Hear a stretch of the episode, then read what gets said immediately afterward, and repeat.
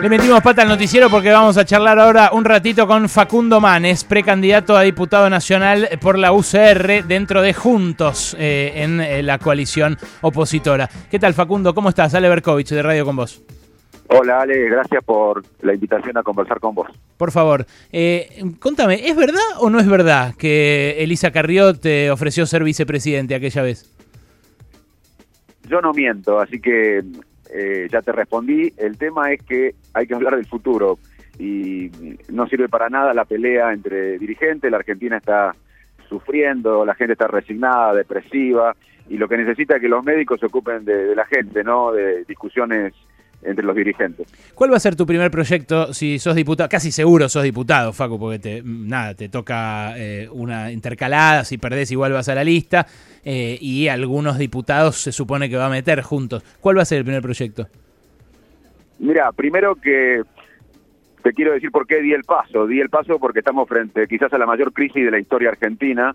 Es una crisis de salud, es la más importante de la historia moderna, pero también es una, una crisis edu- educativa, psicológica. El impacto psicológico de la pandemia va a durar más que la pandemia. Es una crisis económica, social, humanitaria. y Me parece que todos tenemos que dar el paso, comprometernos.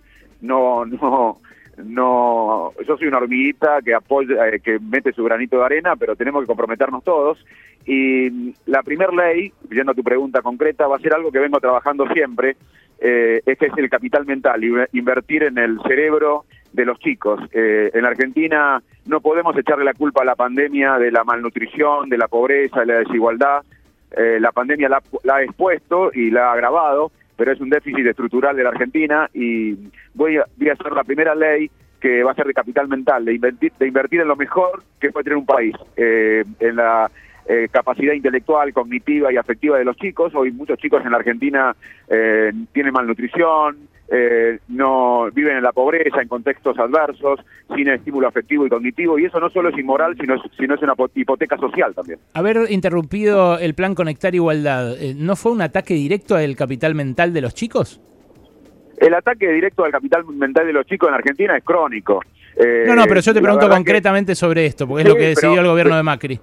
Eh, Pero acá yo hablaba de la malnutrición y escribía sobre la malnutrición en la Argentina antes del gobierno de Macri. Me parece que la Argentina viene una involución en términos eh, sociales, educativos, eh, económicos de hace décadas. Me De parece acuerdo, que, pero eh, insisto. justamente parte, parte del problema, Alejandro, es que nos echamos la culpa uno al otro y, y la verdad que nadie se ocupa del paciente, que es Argentina. Bueno, Te lo respondo Por eso en mi pregunta no estaba Macri, por eso en mi pregunta no estaba Macri. En mi pregunta era simplemente por una medida de política pública que yo consideraba muy buena y que ese gobierno interrumpió. El plan Conectar Igualdad que entregaba computadoras, netbook a los pibitos pobres que no pueden tenerla. ¿Eso no es una Te agradezco, eh, no, y te agradezco la pregunta porque uno de los problemas que, vamos- que estamos teniendo y vamos a tener si no hacemos nada es eh, de una, otra otra ley con la que voy a trabajar es la conectividad porque eh, ahora lo que más están sufriendo las están todos sufriendo la falta de clases presenciales porque las clases no solo es eh, aprender algo, sino también es eh, socializar, la salud mental, para muchos comer,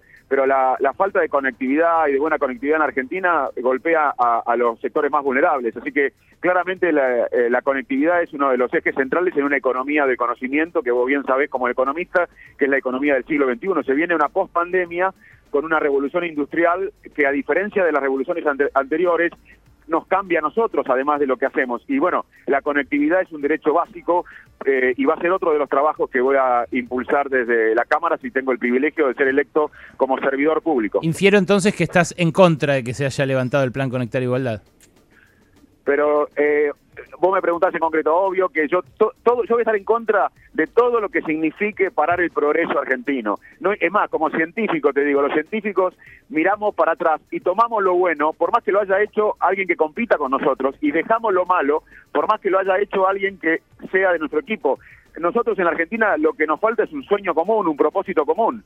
Y hemos perdido ese rumbo. Argentina es un Titanic Sí. que se está hundiendo y cada sector tira para su camarote. Pero lo ¿por que qué- tenemos que hacer es reflotar ese Titanic para reflotar el sentido de nación. ¿Por qué un científico votaría a un candidato que, por más que le genere empatía, por ser científico, eh, forma parte de una fuerza política y va eh, como parte de una interna eh, que cuando fue gobierno bajó el presupuesto en términos reales de la ciencia? Mirá, yo estoy acá para hacer un salto cualitativo en la oposición. Eh, claramente yo no soy kirchnerista, eh, creo que la Argentina no va a salir sin un acuerdo del 60-70% de la, de la fuerza política, creo que hay que convocar a todos y, claramente estoy en la coalición opositora al kirchnerismo. Y en esa coalición yo creo que hay que dar un salto cualitativo, yo creo que vengo a debatir ideas, no personas o ataques, a mí me, me han atacado ferozmente, yo no voy a atacar a nadie, yo soy médico, vine para curar, para sanar. Y además creo que la la coalición opositora tiene que dar un, salto cualitativo, tiene que engordar, tiene que ofrecerle a, la sociedad que está resignada, que está triste, que está depresiva, eh, ideas nuevas, ideas que, que, nos permitan unirnos los argentinos y también necesitamos líderes que nos unan, no líderes que nos dividan o que nos lideren con miedo, porque el miedo nos paraliza, el miedo, vos sabés bien Alejandro, que incluso en la economía nos paraliza y nos pone a la defensiva. Facundo, muy buenas tardes. Te saluda Noelia Barral Grijera. Bueno, vos estás haciendo mucho hincapié en, lo que pensás llevar desde tu formación profesional a la Cámara de Diputados. Sabés que la lista del Frente de Todos la integra también Daniel Goyán, que eh, de alguna manera comparte especialidad con vos. Él ya ha dicho que quiere plantear en el Congreso la reformulación del sistema de salud. ¿Vos estarías de acuerdo con discutir una propuesta de ese tipo? Muy buen punto, Noelia, gracias. Mira, yo creo que el sistema de salud argentino es perfectible, se puede perfeccionar, pero estamos en una pandemia, eh, estamos en la mayor crisis quizás de la historia argentina y, y, me parece que lo que tiene que hacer el gobierno es convocar a todos los sectores y todavía digo, lo puede hacer, no lo hizo desde el principio, eh, pero lo, lo tiene que hacer porque la pandemia no terminó, estamos en una maratón donde nos quedan muchos kilómetros para recorrer y es un problema de una magnitud extraordinaria. Estamos frente a la crisis eh, multidimensional más grande que tuvo la Argentina y no lo puede hacer un sector. Así que eh, la prioridad hoy es afrontar la pandemia, que todavía no terminó, que va a durar un tiempo más y además que recién empieza la década del COVID, porque en términos económicos, culturales, psicológicos, recién empieza la pandemia, por ejemplo, la pandemia de salud mental recién empieza. Así que me parece que hay otras prioridades eh, que resolver y la primera es convocar a todos los sectores políticos y a todos los técnicos de diferentes áreas para enfrentar esta crisis que no la puede resolver un sector político, como está visto hasta ahora. Esto es una pandemia extraordinaria que nos agarra muy débiles en un país empobrecido, sin proyecto de país. Eh, no somos Alemania para enfrentar eh, la pandemia y, y la tenemos que hacer entre todos. Así que lo primero que debe hacer el gobierno es convocar a todos y está a tiempo todavía de hacerlo. Facundo, ¿cómo estás? Buenas tardes, Alejandro Wall. Sabes que con, tu, bueno, con tu incursión eh, como candidato, como precandidato, ¿no? Eh, en realidad eh, surgió aquel intento en 2002, donde habías conformado con otro grupo de profesionales un partido, creo que era 1810, pero me interesaba un punto ahí, porque ustedes planteaban en aquel 2002 que le, decían a George W. Bush que no hiciera envíos de dinero a la Argentina hasta que no llevara adelante reformas estructurales como reducción del gasto público, reforma política era lo que pedía el fondo. ¿Cuánto seguís pensando lo mismo de ese 2002 a hoy en 2021 y cuánto, digamos, de, aquello decís, no, la verdad que estábamos, este, teníamos este, una posición equivocada? Gracias Alejandro por preguntarme esto, porque esto de lo bueno, eh, más allá de algunos ataques que he recibido, eh, lo bueno de la campaña, que te permiten aclarar eh, confusiones o malentendidos. Yo nunca formé un partido político. Es más, yo creo en la política. yo Muchas veces me ofrecieron eh, crear partidos porque era, tenían la popularidad o porque llegaba la gente. Y la verdad que yo creo en la política, creo que hay que renovar la política, hay que oxigenar la política, pero la salida es con la política. Eh, la política es la mayor herramienta de transformación social y era un poco por eso que me incorporo a una coalición, me, incorporó, me, invitó el radicalismo a ser parte, que esto no es solo radicalismo, es peronismo, es pro, es eh, progresismo, es el gen. Eh, así que yo nunca fundé un partido político, eso fue un malentendido y que me, tu pregunta me permite aclararla. ¿Qué pensás, eh, Facundo, de que Fernando Iglesias haya sugerido que Florencia Peña y otras mujeres fueron a la Quinta de Olivos a festicholas y partis? No estoy para nada de acuerdo con lo que dijo el diputado. ¿Y crees que debería ser eh, removido de su banca o que debería renunciar a su candidatura por este acto de misoginia manifiesto? Eso lo va, lo, tiene que decidir eh, un acuerdo, tiene que haber una, una discusión en la Cámara. Me excede esa pregunta, pero se reafirmo que me pareció muy mal lo que, lo que dijo. Me parece que eh, justamente lo que no, no hay que hacer en la Argentina es tirar más queroseno al fuego. La Argentina necesita gente que la sane, es una sociedad muy estresada, muy enferma, muy angustiada, con frustraciones crónicas, y necesitamos liderazgos que nos unan, eh, si empezamos a debatir vamos a ver que eh, tenemos más coincidencia de la que pensamos con el que tenemos prejuicios. Y eso va a ser mi aporte eh, a la política argentina. Mm. Eh, hay eh, quienes dijeron, radicales, que, bancan tu candidatura y que bueno actúan en otras provincias con responsabilidades políticas, que dijeron que Horacio Rodríguez Larreta está gastando parte del presupuesto de la ciudad en la provincia para apuntalar la candidatura de Santilli, tu rival. ¿Vos sospechás eso? No me consta. la verdad que es David contra Goliat. eso es, es así pero la verdad que veo una dinámica tremenda, Alejandro, que, eh, que creo que no me excede, esto que está pasando me excede, voy, eh, ayer estuve en Bahía Blanca, ahora estoy yendo a Esteban Echeverría y a Ezeiza, hay una dinámica de la gente que ve que alguien de la sociedad civil se compromete y, y yo les digo, no basta que me comprometa yo, tenemos que comprometernos todos la sociedad civil, porque la Argentina necesita de todos los sectores políticos y también de la sociedad civil que empiece a discutir una visión de país que carecemos. Y la verdad que la grieta, eh, en cierta manera, no contribuye porque nos embrutece, nos empobrece, nos hace eh, reafirmar los sesgos mentales, nuestros prejuicios, y no es por el medio, es por arriba, hay que salir por arriba de, esta, de, esta declinación crónica que tiene nuestro país. Mm. ¿Cuál es tu relación con Emiliano Jacobiti, Facundo? Lo conozco como conozco a todos los eh, dirigentes, eh, la mayoría, no te digo que conozco a todos, pero conozco a todos los dirigentes del radicalismo. Eh, y conozco también a Martín Luzó, conozco a todos los dirigentes del país. Es más, en este mes te, dice, te, digo que hice un curso acelerado de radicalismo. Me imagino. Porque no sabía que había tantos radicales en todo el país y la energía que, que está generando esto, obviamente que excede al radicalismo, pero nunca me imaginé hay un concepto que se llama epigenética, que es que la expresión de los genes se modifican por la experiencia. Y yo creo que el radicalismo latente es mucho más de que salen las encuestas. Te cuento, yo a Jacobiti lo denuncié en 2015 eh, en televisión, en un informe periodístico por negocios de empresas suyas y de allegados suyos que proveían remedios e insumos al hospital de clínicas, donde él a su vez tenía poder de decisión como secretario de Hacienda de la UBA. Se abrió una causa penal donde el juez Rodríguez lo terminó por sobreseer porque dijo que, no se habían verificado sobreprecios. Eh, y, bueno, ahí actuó la justicia como suele actuar, digamos, sin, sin ir a fondo en la investigación de todas las demás eh, irregularidades que denunciaba yo.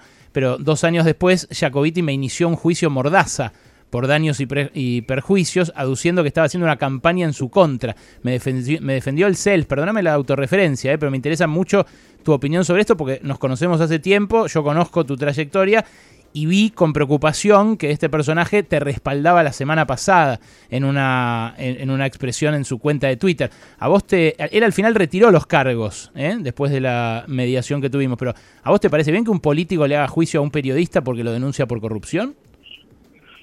Mira, no, no, no me parece, eh, la verdad que lo, que me contaron me parece que te has iniciado juicio, lamento la situación, eh, me, nombraste el hospital de clínica y quiero hablar de algo importante que es el hospital de clínica. Yo hice la UDH, la unidad docente hospitalaria ahí. Sí. Quiero mandarle un abrazo a todos los médicos y las enfermeras y del hospital de clínica, pues son los héroes y heroínas. Y yo elegí el clínica porque tenía buen promedio y cuando tenés buen promedio podía elegir muchos hospitales.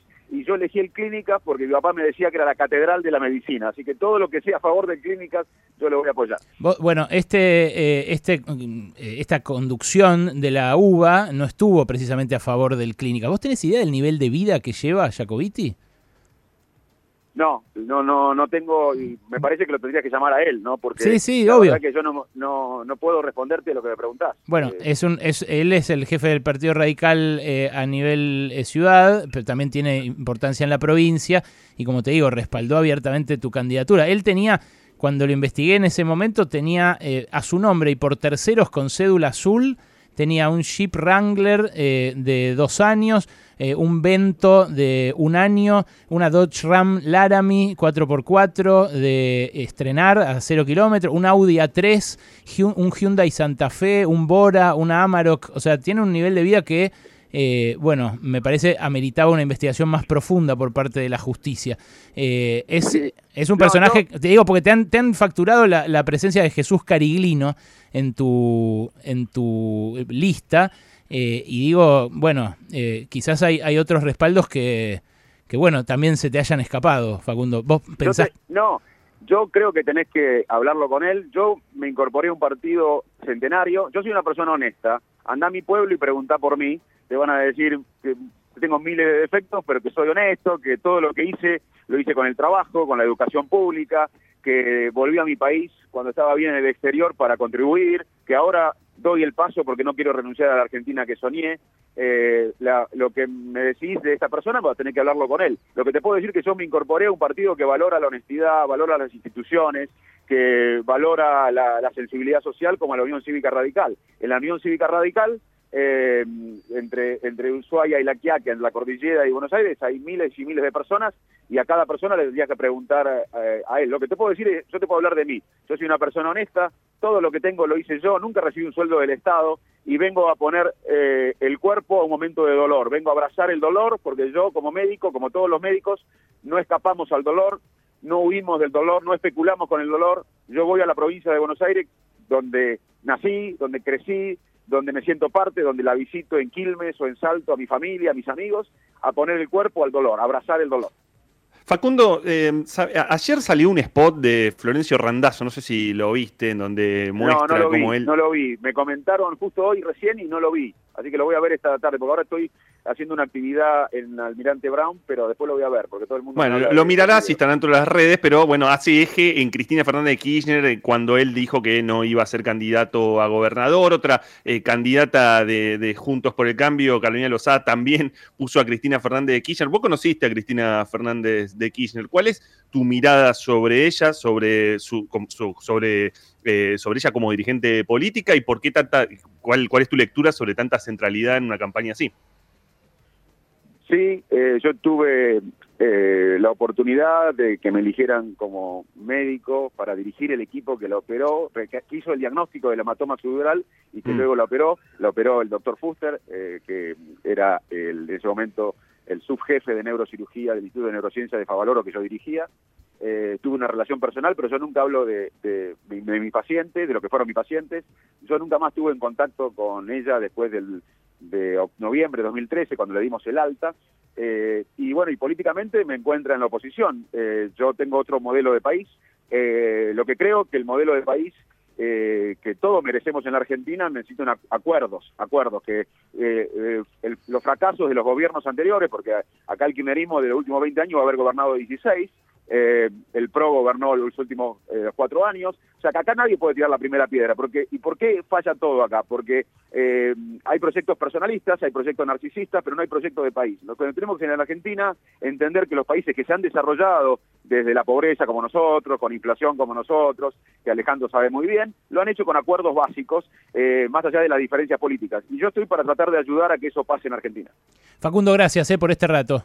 No, gracias a ustedes. Un abrazo enorme. Otro para vos. Facundo Manes, precandidato a diputado por el radicalismo en la provincia de Buenos Aires. Acá, en Pasaron Cosas.